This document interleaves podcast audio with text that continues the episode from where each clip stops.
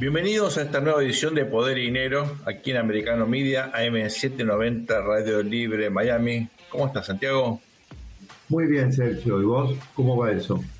Bien, vos sabés que estoy esperando poder charlar contigo sobre eh, la decisión que tomó la Reserva Federal de subir nada más que 25 eh, puntos básicos la tasa de interés, los datos que hemos visto respecto al mercado de trabajo que sigue la verdad que sorprendiendo, con mucha relación de empleo, uno puede por supuesto después mirar la calidad de ese empleo, los salarios medios, etcétera, pero eh, la verdad que es un desempleo históricamente bajo. Eh, creo que, bueno, me gustaría tener tu reflexión porque hoy vamos a dedicar el programa una vez más a entender el, mercado de real estate con toda su heterogeneidad, eh, sobre todo para focalizar en algunas oportunidades que seguramente nuestra audiencia va a apreciar, para entender también lo que está pasando, sobre todo en en el sur de la Florida, pero también en otras regiones que están recibiendo eh, mucha inmigración como resultado sobre todo de cambios importantísimos de naturaleza cultural, social, de valores, también política y económica, ¿no? Gente que puede trabajar a distancia o que prefiere eh, priorizar calidad de vida, eh, tiempo libre, etcétera, y eso determina que, por ejemplo, haya una eh, tendencia muy significativa en términos demográficos, que es gente que se muda del norte, eh, del Midwest, del oeste, hacia el sur. ¿eh? O sea que el sur dentro de poco va a ser la zona más poblada de Estados Unidos por primera vez en su historia. Esto es algo sin precedentes y se refleja naturalmente en el mercado de real estate. Por eso vamos a tener a, Miguel Ángel Barragallo, que es nuestro especialista en la materia. Pero contanos, eh, explícame bien que, cómo, cómo leer esa, esa, decisión de la Fed. ¿Significa que la inflación dejó de ser una amenaza? Eh, ¿por, qué, ¿Por qué el mercado de trabajo genera tanto empleo a pesar del incremento de la tasa de interés? ¿Qué está pasando, Santiago? Bueno, Sergio, primero eh, decir que eh, hoy estoy muy feliz de, en particular de que esté Miguel Ángel con nosotros porque veníamos diciendo que especialmente en, en, el caso de Real Estate hay muchas oportunidades, pero si se está bien asesorado y, se tiene, y si se tiene el análisis preciso. Y como en verdad, digamos, no me gusta que estemos siempre llevándole pesares y malas noticias o, análisis, digamos, pesimistas a la audiencia, pero tampoco podemos salirnos de lo que creemos que la verdad. Eh, prefiero, digamos, que esté Barbagallo para que pueda este, presentar datos reales que dan oportunidades positivas de hacer cosas buenas en materia de real estate. Porque yendo al tema que vos planteás, eh, yo estoy eh, eh, verdaderamente en un estado de ánimo muy negativo, Sergio, con el último combo de, de noticias, es decir, yo creo que el tema ya pasó de ser que la Fed, bueno, finalmente decidió agarrar el toro por las astas. Nosotros aquí en Poder de Dinero hemos venido hablando de lo que fue la sorprendente actitud complaciente y desafortunada, con poco rigor técnico que tuvo la Fed y especialmente el mandato de Jerome Powell al comienzo de su gestión, cuando, digamos, este, eh, eh, toleró y consintió una expansión monetaria desenfrenada con una frase célebre, célebre, tristemente célebre, que fue acá no hay un problema de inflación en el que, preocuparse, digamos, no hay un tema estructural.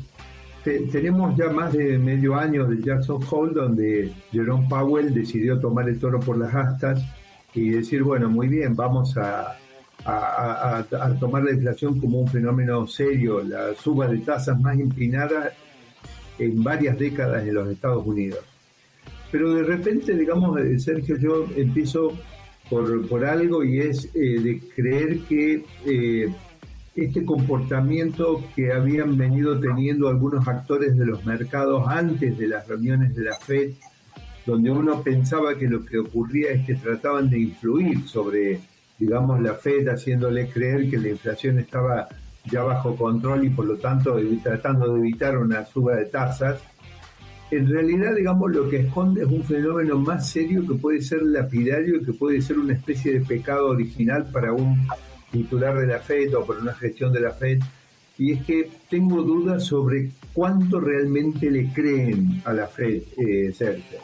Porque eh, vos fíjate que eh, eh, suba de tasas de, de 25, la última reunión que acabamos de tener, y al día siguiente nos enteramos que en lugar de 190 mil empleos, que es lo que estaba esperando el Buró de Análisis Económico para, para que se presente y de esa manera ir protagonizando un soft landing de la economía, 517 mil. O sea, vos tomás conciencia de lo que estamos hablando, 517 mil nuevos empleos.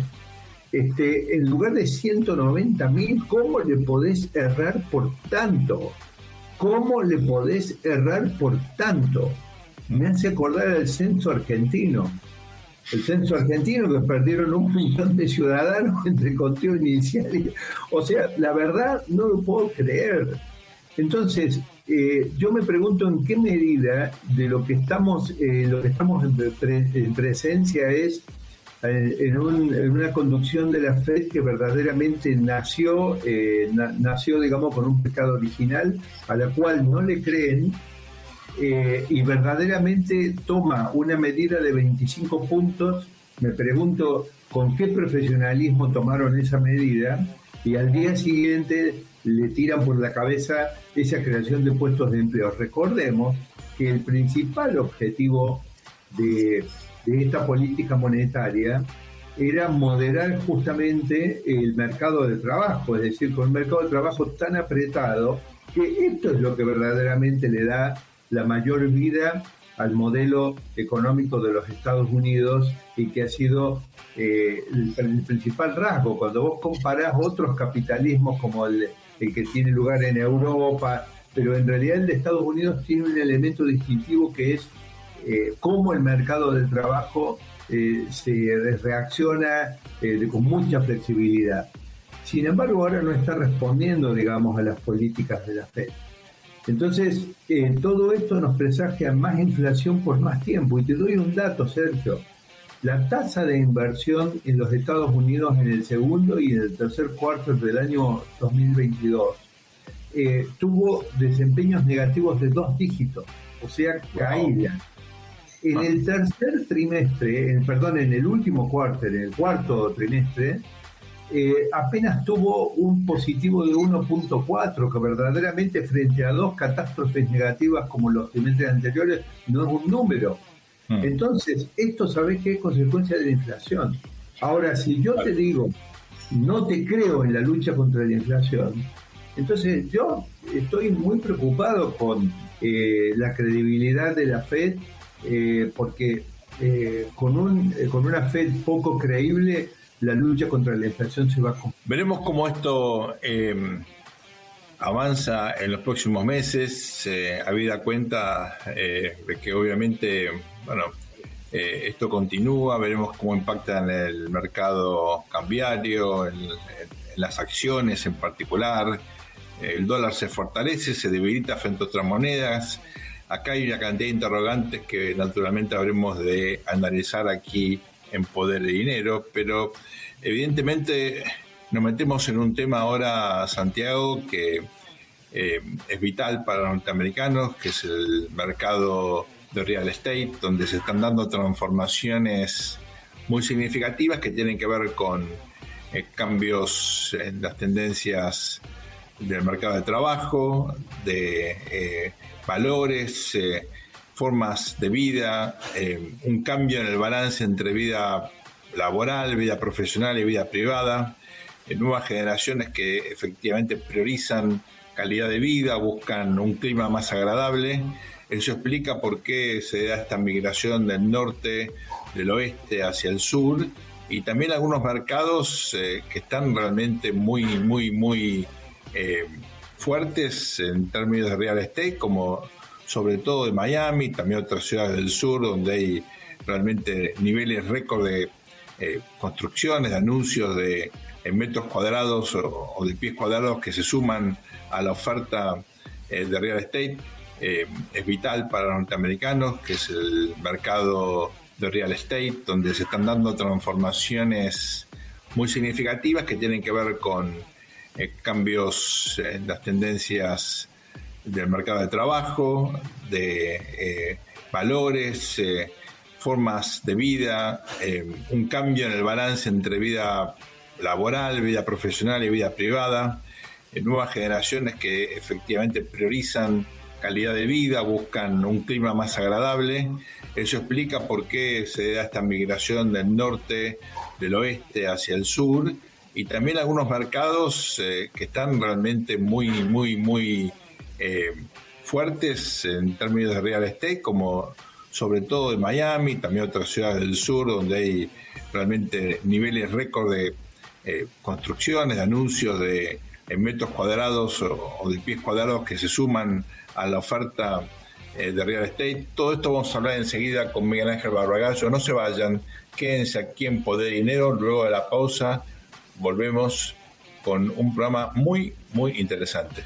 Bienvenidos a este segundo bloque de Poder y Dinero aquí en Americano Media M790 Radio Libre Miami. Como les comentábamos en el bloque anterior, tenemos una vez más la chance de eh, charlar y aprender fundamentalmente de nuestro especialista en el mercado inmobiliario, Miguel Ángel Barragallo. Miguel, un placer tenerte con nosotros. ¿Cómo estás?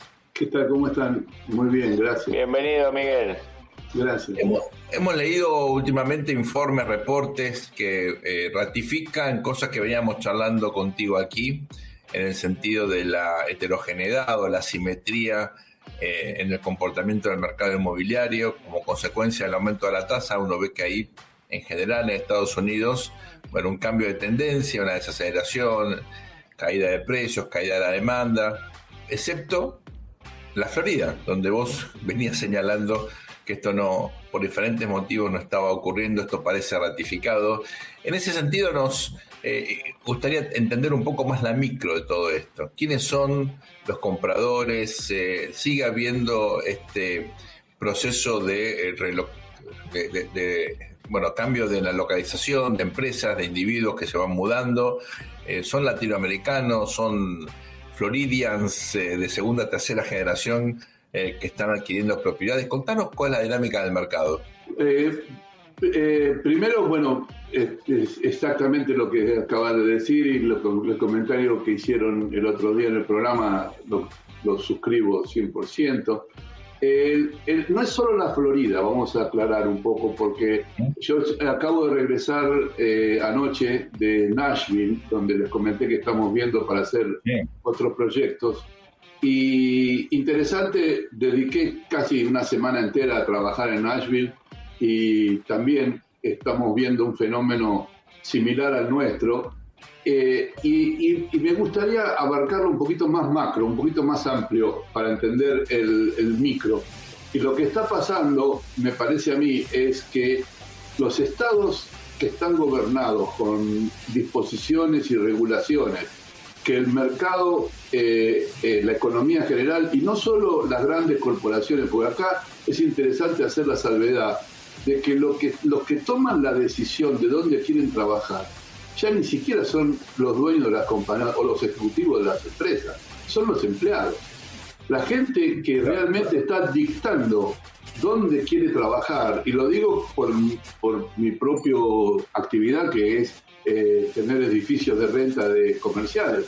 Es decir, mi cliente hoy es el empleado de mi, de mi inquilino, no es otro. Es decir, el empleado, yo tengo que satisfacer al empleado de mi inquilino porque mi inquilino necesita retener el talento. Entonces, ¿cómo puede retener el talento? Bueno, ahí está el tema y ahí están los estados que son inteligentes y que están eh, agrediendo lo menos posible al consumidor con impuestos innecesarios o con estructuras estatales para Fernalia que, que, hacen que, que, la vida aparentemente sea buena porque les, pretenden dar ciertas eh, eh, eh, servicios estatales que la gente no sé si los quiere. Lo que quiere la gente es hacer la cuenta del bolsillo real y decir, este es mi número, acá estoy bien, tengo buenas oficinas, tengo buena infraestructura, tengo bajo, baja carga impositiva y, y tengo una vivienda accesible de alguna manera. En fin, es un conjunto más amplio que solo el tema inmobiliario. Me parece que hay mucho de político en todo. Y, Tennessee y, Florida y otros estados Y, bueno, después tengo otra charla porque también estuve con la gente de Georgia, que está pasando por un tema, por el cambio de senadores, que están bastante preocupados y, me hicieron esa reflexión también, que temen de que esta situación, si, si no logran morigerar a los senadores nuevos de que no le cambie la dinámica del, Estado, para, para sufrir frente a, North Carolina y frente a, a Tennessee. Hay una vieja frase, Miguel Ángel, que dice que la gente vota con los pies también, ¿no? Cuando emigra y creo que lo que vos estás diciendo es que muchos de estos estados que están a salvo de este bajón o de este enfriamiento del mercado inmobiliario justamente son en estados donde hay un flujo migratorio interno de Estados Unidos y a veces externo que van hacia esos estados donde market friendly lo podríamos llamar o racionales o que usan el sentido común, ¿no? Bueno, hay una tendencia, Miguel Ángel, perdón, hay una tendencia que se está notando en, las cifras eh, que es muy, muy significativa, ¿no? Que por primera vez el sur de Estados Unidos, el gran sur, ¿no? El Sun Belt y el sur viejo, eh, va a ser la zona más poblada del país, por primera vez en la historia. Nunca había ocurrido esto, eh, con, las consecuencias políticas, sociales, culturales que esto tiene, que son innumerables, ¿no? Pero yo no dejo de sorprenderme. Mirá que camino mucho yo por Estados Unidos, todo por los estados que, que nosotros nos movemos, y estamos evaluando negocios importantes de hacer proyectos, por ejemplo, en Nashville estamos hablando de hacer dos proyectos, uno de mil unidades y otro de 800 unidades. Y, y estamos viendo de que, por ejemplo, en los próximos año y medio se entregan 12.000 unidades en Nashville. 12.000. Y en los próximos, y de acá a 2027, 40.000 unidades nuevas. Wow. Entonces, eh, eh, yo cuando empecé a estudiar Nashville hace cinco años, eh, decía qué iba a pasar con The Yards, on The Gulch y todas esas zonas que estaban empezando a prosperar. Y me, tenía miedo por lo que hoy está completamente lleno. Por ejemplo. Entonces empieza a caminar por lugares donde de golpe, entonces, ¿quién va ahí? Entonces la pregunta mía empezar esta semana fue indagar quién es el, el, presidente que está ocupando ese lugar. Y ahí donde llegué a la conclusión que les digo, estamos hablando del el talento trabajador americano actual. El talento trabajador americano actual no es el de la maquila, el de la factoría que era de la, del siglo XIX. Estamos hablando del talento de servicios, esencialmente. Es decir, el talento americano hoy, la, la millennial, el centennial, es gente que trabaja esencialmente eh, brindando servicios a nivel mundial. Eh, esa es la realidad de los mercados de, la, clase joven americana. Es decir, eh, es, no podemos salir de esa realidad. Ay, Miguel, Me, lo que acabas de decir me parece a ver si, si lo puedo bajar a, a, lo que se me cruza por la cabeza ahora, que es esta idea que en el siglo XXI, eh, esta idea dicotómica de casa y oficina, ¿no? Eh, antes era la oficina, uno iba a trabajar 10, 8, 9, 10 horas y casa, que había como una disociación completa. Hoy la, el, la vivienda es también el lugar de trabajo, en muchos si casos. Si enfocamos el real estate, Fabián, y, yo creo que eh, lo, dijimos alguna vez y lo voy a, poner un poco con otras palabras, pero me parece que estamos viviendo, yo hace eh, casi 50 años que estoy trabajando en este negocio, desde chico en mi familia, y es la primera vez que noto que estamos ante una transformación de, la industria inmobiliaria a nivel global, a nivel general, en todo el mundo. Porque lo que está pasando en general y lo, creo que la pandemia fue un poco el disparador o el catalizador que cambió la velocidad de este cambio, es que el consumidor de inmuebles, sea de residenciales, comerciales, oficinas o, centros comerciales, lo que sea, ya podemos después, yo hice un listado como para poder abarcarlos uno por uno y si no en este programa, en el próximo, y empezar a charlar un poco de cada especialidad. Está todo cambiando al mismo tiempo, es la primera vez que pasa eso porque en realidad lo que cambió es la forma de vivir de la juventud actual. Es decir, la gente que tiene menos de 50 años, menos de 45 años, no va a vivir más como nosotros los baby boomers. Es decir, está, hay un cambio donde cada actividad que ellos hacen, sea de trabajar o de, o de esparcimiento, necesitan sentir una experiencia para que poder salir de su, de su casa y hacer, como vos decís, por eso la simbiosis entre la casa y los lugares, sea de trabajo, sea de consumo. Es decir, hoy hay una simbiosis entre el hogar, por eso el hogar también tiene que ser distinto, y nosotros que construimos hogares ahora acá, hacemos hogares omnicomprensivos, donde el tipo puede hacer de todo en su casa. Desde eh, eh, es, es, es, muy interesante el fenómeno este, porque nunca había pasado antes, es una cosa así. Interesantísimo cómo aspectos económicos, políticos, culturales, sociales se van entremezclando y se expresan en eh, las patrones de consumo de eh, real estate. Tenemos muy poco tiempo ahora, vamos a hacer una pausa y luego nos gustaría que desarrolles esta idea eh, de los distintos segmentos, Miguel Ángel, aunque sea presentarlo para luego en todo caso ir más a fondo. pero me, quedo con una reflexión, ¿no? Y es, siempre la vivienda fue vital en todas las sociedades, cuando uno analiza desde las formas más originarias de organización incluso previo al, proceso de eh, generación de ciudades, siempre la forma de vivienda definió cómo eh, las sociedades iban superando distintos obstáculos. En este caso me parece que estamos ante una especie de etapa eh, totalmente diferente, donde hay un vuelco hacia la vida privada, hacia un balance distinto entre trabajo, familia, individuos, realizaciones personales. Eh, realmente es algo muy, muy notable y expresa, creo yo, algo que es cierto, la pandemia pudo haber catalizado, pero seguramente había tendencias previas en los más jóvenes que ya venían sugiriendo esto. Vamos a una pausa ahora, ya volvemos con más poder y dinero. No se vayan, por favor. Bienvenidos al tercer bloque de Poder y Dinero, aquí en Americano Media, AM790 Radio Libre en Miami. Estamos charlando con nuestro amigo Miguel Ángel Bargallo, como ustedes saben, especialista en, eh, real estate, un conocedor con las manos en la masa, no en teoría, sino en la práctica, con una enorme experiencia eh, en la materia. Miguel Ángel, sugerías que tenemos que mirar con un poquito más, eh, con lupa, ¿no? no una mirada tan general, los distintos eh, segmentos, los asset class que definen la industria inmobiliaria, con características seguramente singulares en cada una de ellas, ¿Nos podés eh, ayudar a entender un poco esta, esta cuestión, esta diversidad de, en la evolución de estos segmentos del mercado? Sí, a mí, me, a mí los estudios que estamos haciendo nosotros, porque estamos muy eh, enfocados en tratar de entender eh, ¿qué, nos pasa. Nos está haciendo muy difícil hacer los underwriting, o sea, las calificaciones económicas de los proyectos, por varios aspectos. Uno de los aspectos que no controlamos nosotros es la tasa de interés de descuento, lo que hablamos en el programa anterior, el cap rate. Pero hay otros aspectos que tienen que ver con las perspectivas inmobiliarias.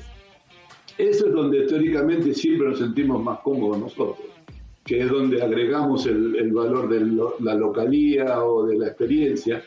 Y ahí es donde estamos poniendo todo nuestro énfasis en entender eh, eh, cada, cada asset class qué es lo que está pasando. Y para, antes de empezar con eso, lo que voy a decir que hay algo que es genérico para todos los asset class, que es lo que les explicaba antes, que es que el, el, mercado inmobiliario está sufriendo una transformación global.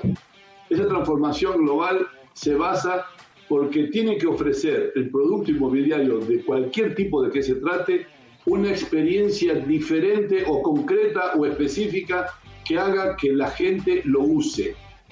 Es decir, la gente no, el consumidor inmobiliario, sea comercial o residencial, necesita entender la diferencia de usar eso, salvo que se lo den un valor irrisorio, o lo que no le quede más necesidad como sería una, una, una, vivienda de necesidad última. Entonces ahí ya no tiene nada que decir. Va, vive ahí porque no tiene más plata que para pagar que eso, o una, una un local comercial que no, que no tiene. Pero en general no pasa eso. En general en el mercado americano y sobre todo en los estados donde nosotros nos estamos moviendo, la gente escoge. Y la gente escoge basado en este, en este concepto de experiencia, de sentimiento, de algo que tiene que ver con, con el vínculo entre el ser humano y el inmueble, y el uso del inmueble. Y ese es el fenómeno que, que me gustaría que conversemos juntos en cada tipo de clase de, de aspecto. Por ejemplo, nosotros ya hemos hablado bastante del tema residencial, de que estamos dando eh, las viviendas nuevas frente a las, ¿se acuerdan que hicimos la diferencia entre las de más de 30 años, las que estaban entre menos de 30 años y las actuales? Y que eso generaba un nivel de obsolescencia acelerada. Eso que ya creo que, creo que, ya lo hemos tratado y quedó bastante claro y, marcaba la diferencia de por qué hay tantos nuevos edificios de renta que se hacen en todo Estados Unidos, generalmente en el sur, pero en general en todo Estados Unidos, y todos tienen éxito, eh, porque están reemplazando un inventario, una masa que se está, que se está siendo superada. Entonces, en ese caso, creo que quedó patentizada lo que está ofreciendo el mercado inmobiliario nuevo. Está ofreciendo a la persona que va a vivir en un nuevo edificio de renta lugar para trabajar con un, con un business center adentro, lugar para hacer gimnasia con un gimnasio correcto, pero no cuatro maquinitas, sino un gimnasio correcto, completo. Y así cada, cada aspecto del, del, edificio va teniendo salón de fiesta donde pueda juntar su gente, etcétera, etcétera. Ahora eso lo vamos a ir pasando correlacionadamente en los distintos otros aspectos. Y por ejemplo, pasamos al tema de eh, un tema álgido que es el tema de los retails, de los, lo que serían locales comerciales. Fíjense, ahí tenemos un tema que todo el mercado de, analistas y consultores estábamos preocupados por el avance de las ventas online frente a los mercados al público.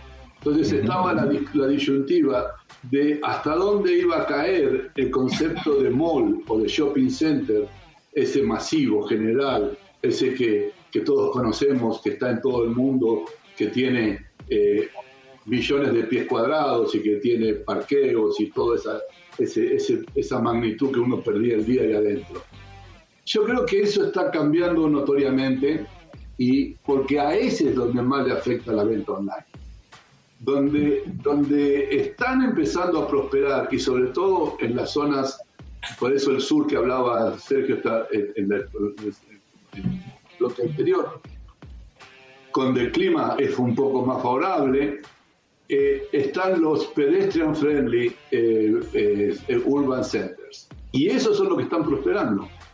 Yo estoy viendo en casi todas estas ciudades que estoy caminando, cómo están prosperando estas, estos lugares que pueden tener un grocery store, sería un supermercado, pueden tener un, un café como Starbucks o cualquier otra firma, que pueden ahí, y, es decir, que van generando un espacio agradable donde la gente puede almorzar, puede cenar, puede, puede hacer su compra diaria, pero no es un shopping de esos que tienen las grandes big boxes donde tú tienes una tienda llena de ropa o llena de esto, llena de lo otro. Es más que nada a nivel humano. Es decir, es como que estaba... Un modelo más europeo, ¿no, Miguel Ángel? Exacto. Una onda Barcelona. el modelo urbano, el modelo típico donde el ser humano camina por un lugar parecido a él. Es decir, que no, que no está tan fuera de escala. No, hay escala, fíjese que no hay escala comparativa entre nosotros y un supermall con una tienda departamental. Somos una cosita chiquita que va por ahí adentro. Y sin embargo, donde nos sentimos mejores cuando tenemos una relación casi igualitaria con la parte eh, eh, comercial. Ahí tenemos un cambio cualitativo fuerte, porque entonces, ¿qué hace falta? Fíjense, hace falta reconvertir o reconstruir. Por ejemplo, donde estuve yo en Nashville esta semana, para mí fue clave en el proyecto inmobiliario de mil unidades que yo pueda hacer, que nosotros podamos poner ahí un centro urbano es el Metro Center, en la zona de Metro Center de, de, Nashville. Si no puedo poner un centro urbano, no me interesa el proyecto, por ejemplo, porque me parece que le va a faltar el urban driver necesario para que ese, para que ese proyecto trabaje. Y así como lo vemos nosotros, lo ven cualquier otra firma especialista en desarrollo inmobiliario o lo que sea. Pero fíjense que son cambios cualitativos en el concepto de la definición del producto inmobiliario. Le tenemos que ofrecer entonces la experiencia a ese usuario de lo que va a usar la parte comercial. Y entonces esa parte comercial está, está planteando pagar 50 dólares por pie cuadrado triple net, que es para que ustedes sepan, es un valor casi doble de lo que paga un comercial en cualquier calle de Miami. Claro. Entonces, esto, es importante esa diferencia. Ahora, eso implica también cambios en otros aspectos, en la movilidad, por ejemplo, ¿no? Claro. Eh, en, en, estacionamiento, en digamos, los típicos lugares donde había estacionamiento y lugares para comprar, donde uno lo que buscaba era tener dónde dejar el auto, eh, eh, los, típicos strip mall pasan a un segundo plano, ¿verdad? Es otra dinámica distinta. Porque a esas compras las vas a hacer online. Donde tenías que ir en auto para, para meter el auto, por ejemplo, ir a un Big Mall, a un outlet, a un outlet no va a ir nunca más. Nunca más va a ser un outlet, porque en definitiva, vos ibas a un outlet a comprar una segunda o tercera marca o una segunda o tercera modelo de hace un año o dos años. Eso lo vas a ver con todo el catálogo en internet y lo elegís y te ponen los en los paralelos para elegir lo que querés. ¿Qué vas a ir a hacer aún? ¿Para revisar, a revisar estantes? No vas a hacer eso, nunca más. Eso pasó en la historia. Entonces, lo que vos vas a hacer, vas a ir a un lugar donde vas a tomar el café especial ese que te cobran 7 dólares que bueno, no entiendo cómo, te, ponen la, leche que no tiene leche o lo que sea. Te dice, le llama leche a algo que no es leche. Claro, no, y te dice el tipo, pero no es leche, no te hagas problema, no te vas a armar porque no es leche. Tal cual, tal cual. Bueno, eh, eh, ese es un poco lo que, el concepto que quería dejarles hoy, que habría que, vamos a pasar, si les parece bien, en los próximos programas, por distintos asset class y empezar a identificar estas cositas que nada hacen particular. Yo quiero hacer una, una, no una pregunta, sino un comentario. La semana, hace, la semana anterior o la otra estuvimos en el New York Stock Exchange y ahí nos mostraron, digamos, obviamente indicadores de desempeño a nivel de real estate que, que eran catastróficos, todo en rojo.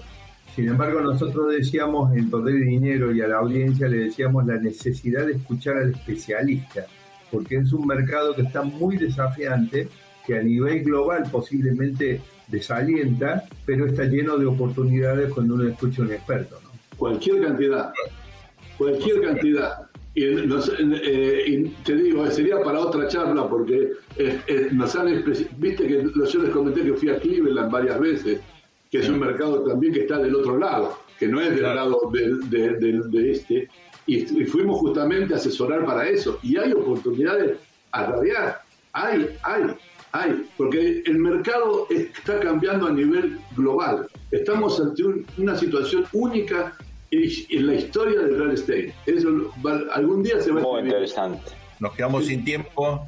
Te mandamos un muy fuerte abrazo y ya volveremos. Hasta la próxima. Muchas gracias. Conocimiento, tu sabiduría. No se vayan, ya volvemos con más poder y dinero luego esta muy breve pausa. Bienvenidos al cuarto y último bloque de Poder y Dinero aquí en Americano Media M790 Radio Libre eh, Miami Santiago. Después de escuchar a, nuestro amigo Miguel Ángel, eh, por supuesto me quedan algunas reflexiones, pero me gustaría tratar de eh, poner en contexto lo que él nos cuenta, la vitalidad del mercado en algunas ciudades, eh, los cambios culturales, económicos, políticos que se reflejan en el mercado de real estate. Eh, primer punto, esta tendencia que vemos de la economía norteamericana a la generación de tanto empleo, indudablemente está sugiriendo que un trabajador, bueno, puede pensar en relocalizarse, en cambiar de lugar de vida, eh, porque mira el mercado y dice, bueno, si hay un desempleo tan bajo, voy a poder encontrar seguramente una oportunidad en otro lado, me voy y no es que sea algo tan dramático. Eh, uno en general piensa en el contexto de América Latina o Europa, que todavía tiene países con altísimo desempleo, como España, por ejemplo. Pensar de dejar un trabajo para cambiarlo genera como vértigo, ¿no? En Estados Unidos esto no es así y da como la, este, la sensación de que uno puede cambiar y, en definitiva las oportunidades van a estar en una nueva ciudad, en un nuevo estado, ¿verdad? Mira, eh, yo creo que uno de los secretos de, la economía norteamericana eh, es precisamente la libre movilidad de factores y además todos los elementos y las redes que existan para que todo fluya. Es decir, mm. por eso cuando nosotros nos tocó analizar la catástrofe de la FAA, digamos cuando mandó a tierra más de 6.000 aviones, decíamos, o, el riesgo de un paro de trenes, Es decir, cuidado que los Estados Unidos necesitan que la sangre fluya permanentemente a través de ese cuerpo gigantesco.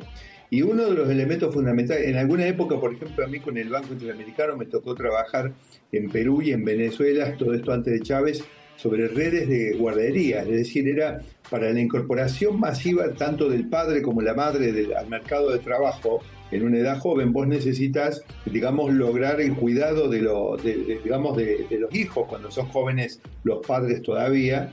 Y todo esto también es importante para que haya un mercado laboral eh, totalmente eh, esto fue fundamental en Estados Unidos en la Segunda Guerra Mundial, Sergio, porque con los soldados, con los, en esa época, digamos, eran principalmente hombres eh, reclutados masivamente para las Fuerzas Armadas, las mujeres tuvieron que salir a producir para la defensa y eh, eso generó, digamos, la necesidad de tener las redes de contención. En materia, yendo al tema inmobiliario, obviamente, digamos, para soportar este Estados Unidos que tiene tanta vitalidad del sector privado y hay tantas migraciones internas, se necesita que eh, el mercado eh, de real estate eh, funcione de una manera fluida. Pero hay algo más que vos lo mencionaste y que posiblemente la pandemia lo haya acelerado, que son ciertos cambios en las composiciones, ¿no es cierto? Es decir, la pandemia nos ha obligado a revalorizar el trabajo, a tener en nuestro hogar ámbitos donde se puedan desarrollar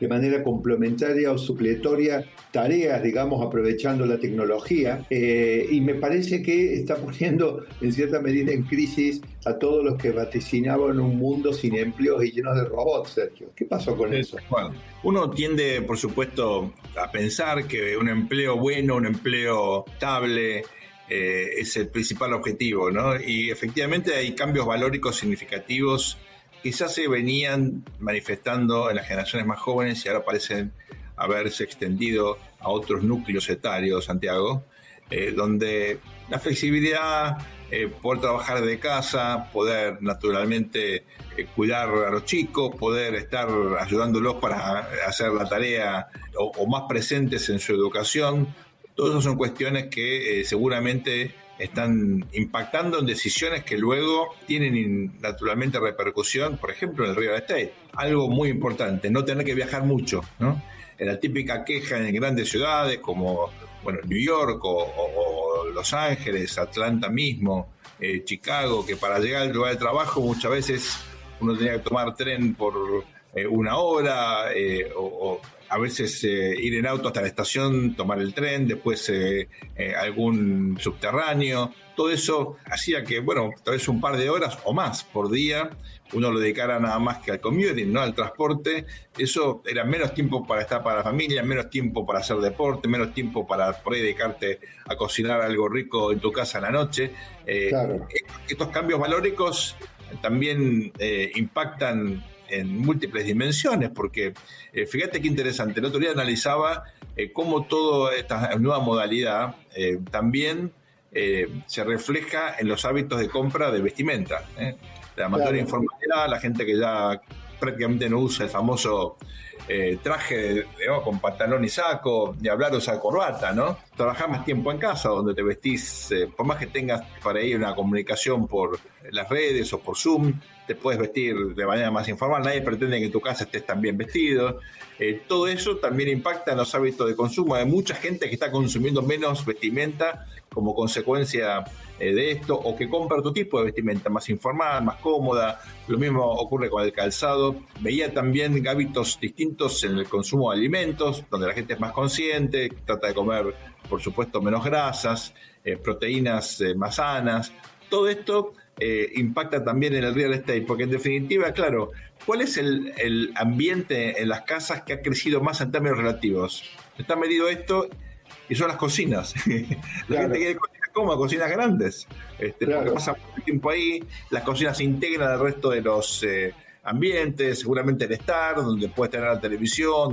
Pero, también se necesita un lugar desde donde desarrollar actividades profesionales cuando estás en, la casa y que, porque se necesita poder abstraerse de la dinámica de, la familia para poder cumplir la obligación. Otro tema que también me, impactó es el tema de que los espacios se, están como europeizando los espacios, es decir, como una, una, una, una cuestión más humana. Vos fíjate que esto yo lo veo coincidente con las crisis de las grandes cadenas tradicionales eh, comerciales en los Estados Unidos, que lo hemos hablado en Poder de Dinero, que yo lo he palpado en New York y que eh, lo hemos visto en publicaciones recientes. Es decir, hay como todas esas monstruos de cadenas comerciales donde las personas iban y compraban las tiendas de departamento, todos seguramente van a enfrentar una reconversión porque esto que estaba explicando Miguel Ángel eh, y por supuesto el avance de las compras online eh, las pone en crisis. Bueno, lo, he visto con Macy's que cerró un montón de tiendas, ahora Best Buy va a cerrar un montón de tiendas. Estamos habituados a esos grandes, grandes eh, locales llenos de, por ejemplo, ¿no? de, productos de appliances o, productos electrónicos. Ahora, lo, puedes comprar obviamente por las redes. Una heladera es una heladera, un teléfono, un teléfono no hace falta ir, te lo mandan.